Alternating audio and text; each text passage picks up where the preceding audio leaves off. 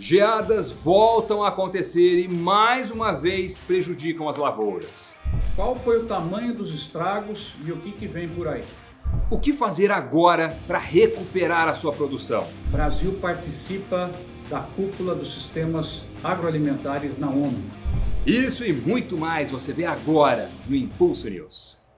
Olá, seja muito bem-vindo ao podcast do Impulso News. Oi, pessoal, o Impulso News está começando para destacar mais uma vez, infelizmente, os estragos que as geadas estão causando em muitas lavouras pelo Brasil. Esse assunto foi um dos mais comentados nos últimos dias em diversos meios de comunicação.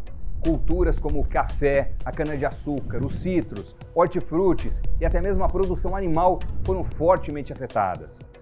No café, a Conab estima que mais de 300 municípios produtores e cerca de 170 mil hectares foram prejudicados. Para ter uma noção do tamanho do estrago, é quase um quarto da área total de produção de café do Brasil. E para mostrar essa situação no campo e dar algumas dicas sobre o manejo após as geadas, o RTV da Bayer Lélio Vilela, de Araxá, Minas Gerais, mandou um vídeo para a gente. Vamos ver. Bom dia a todos. E estamos aqui após o 20 de 7 de 2021, dessa intensa geada que aconteceu né, nas regiões cafeeiras do Brasil. Nós tivemos um frio muito intenso, talvez um frio maior dos últimos 40, 50 anos, e fica difícil ainda de quantificar porque nós estamos vindo de uma seca muito intensa. A planta está com déficit muito alto e o solo também. Então vamos ter que esperar aí uns 30, 60 dias para que tenhamos o retorno das chuvas e a partir daí tomar a decisão se vai ser de poda, esqueletamento, qual tipo de poda vai ser feito, né? Algum tipo vai ter que ser executado. Podemos demonstrar aqui é, a questão do lenho da planta, o quanto que isso foi atingido, acho que isso é importante, né? A gente mostrar. Então, mostrando que sentiu bastante, né, com o frio, isso é realmente algo preocupante. Muito obrigado e que tenhamos resiliência, né, e sabedoria para lidar com essa situação, porque realmente a agricultura é uma indústria a céu aberto. E para você, produtor, que teve perdas com as geadas, se liga nessa super dica. Você pode usar o Climate Field View para te ajudar nesse momento delicado. Sabe como? Olha o depoimento desse consultor que tem usado e indica a tecnologia. O Field View tem me ajudado bastante na, na questão de analisar esses, esses talhões dia 20 do mês, desse mês agora a gente teve um problema sério com geada aqui na nossa região. O Field View tem ajudado bastante a gente analisar essas informações, ver as áreas que foram mais afetadas dentro do mesmo talhão, dentro da, da propriedade, conseguir contabilizar qual a porcentagem de área afetada né, e os níveis de, de, de, de incidência, qual foi a severidade da geada. Aqui um exemplo específico de uma, de uma área de um cliente que no dia 28 de julho, né, é, a área afetada, mais afetada, aqui no fundo mais um pouco, né? e antes da geada a imagem bem mais verde. Eu tenho utilizado bastante a ferramenta e tenho me auxiliado muito nisso. De Minas Gerais, a gente segue para São Paulo, no município de Pirangi. Por lá, outra cultura que teve perdas por conta das baixas temperaturas foi a cana-de-açúcar. O produtor Marcos Covielo está realizando a colheita e também mandou um vídeo. Oi, Marcos. Oi, Doni, tudo bem? Hoje estamos aqui em minha propriedade, onde está sendo realizada a colheita da cana-de-açúcar referente à safra 2021-2022 e, em grande consequência, a estiagem que estivemos no ano passado, a safra desse ano será bem menor que a na safra passada e também sendo prejudicial pela geada que estivemos nesses dias atrás que passou aqui. Beleza, pessoal? Obrigado. Obrigado por compartilhar seu vídeo, Marcos. O clima tem sido um grande desafio esse ano, né? E segundo meteorologistas, uma nova onda de frio tem chegado às principais regiões produtoras essa semana. Você quer saber mais sobre essas previsões? É só acompanhar o nosso boletim do clima. Agora vamos dar uma pausa no programa para fazer um agradecimento muito especial. No último dia 28 foi comemorado o Dia do Agricultor. A vocês, homens e mulheres do campo, que se dedicam diariamente a essa nobre missão de produzir alimentos fica aqui a homenagem do Impulso News. Parabéns pelo seu dia. Bora mudar um pouco de assunto? Ao longo da semana aconteceu a reunião dos sistemas alimentares da ONU em Roma, na Itália. O Brasil esteve presente, representado pela ministra da Agricultura, Tereza Cristina.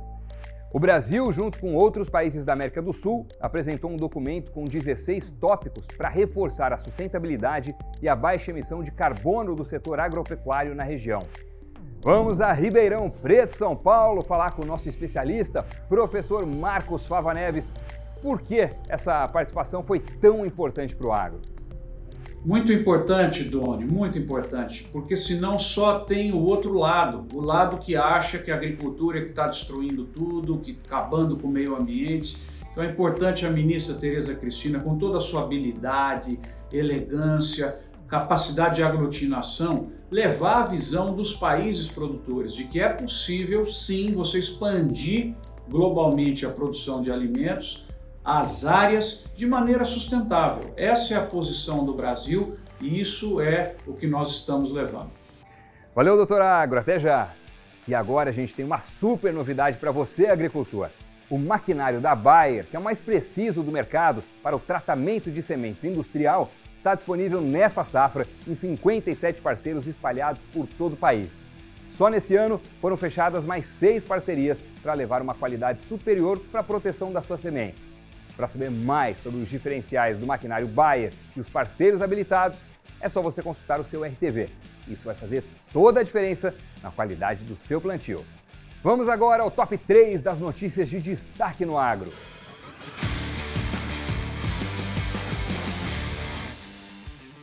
O Instituto Nacional de Meteorologia lança a plataforma de monitoramento das geadas no Brasil.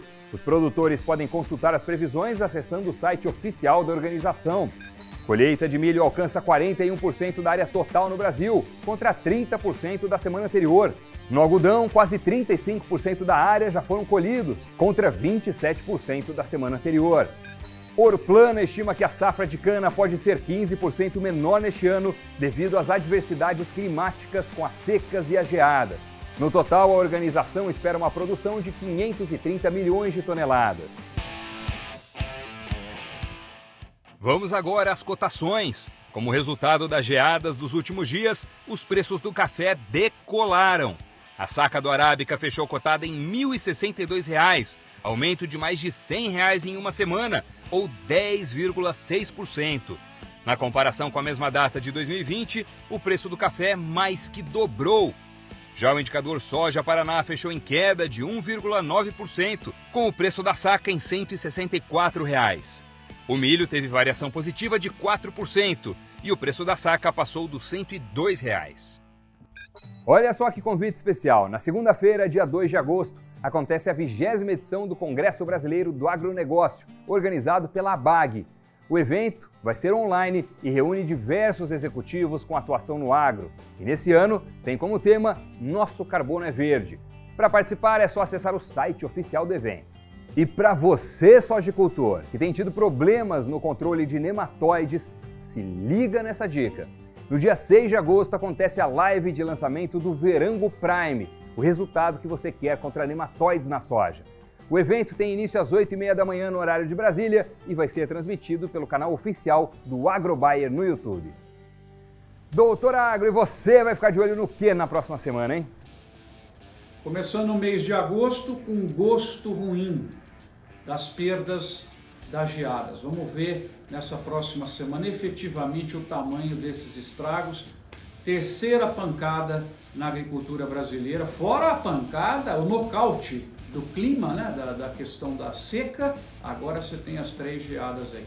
É difícil, hein, Doni? Acho que esse é o principal ponto da semana que vem, além de continuar olhando lá o que está acontecendo com a safra americana. Nos vemos. Valeu, pessoal. Valeu, doutor Agro. Até semana que vem.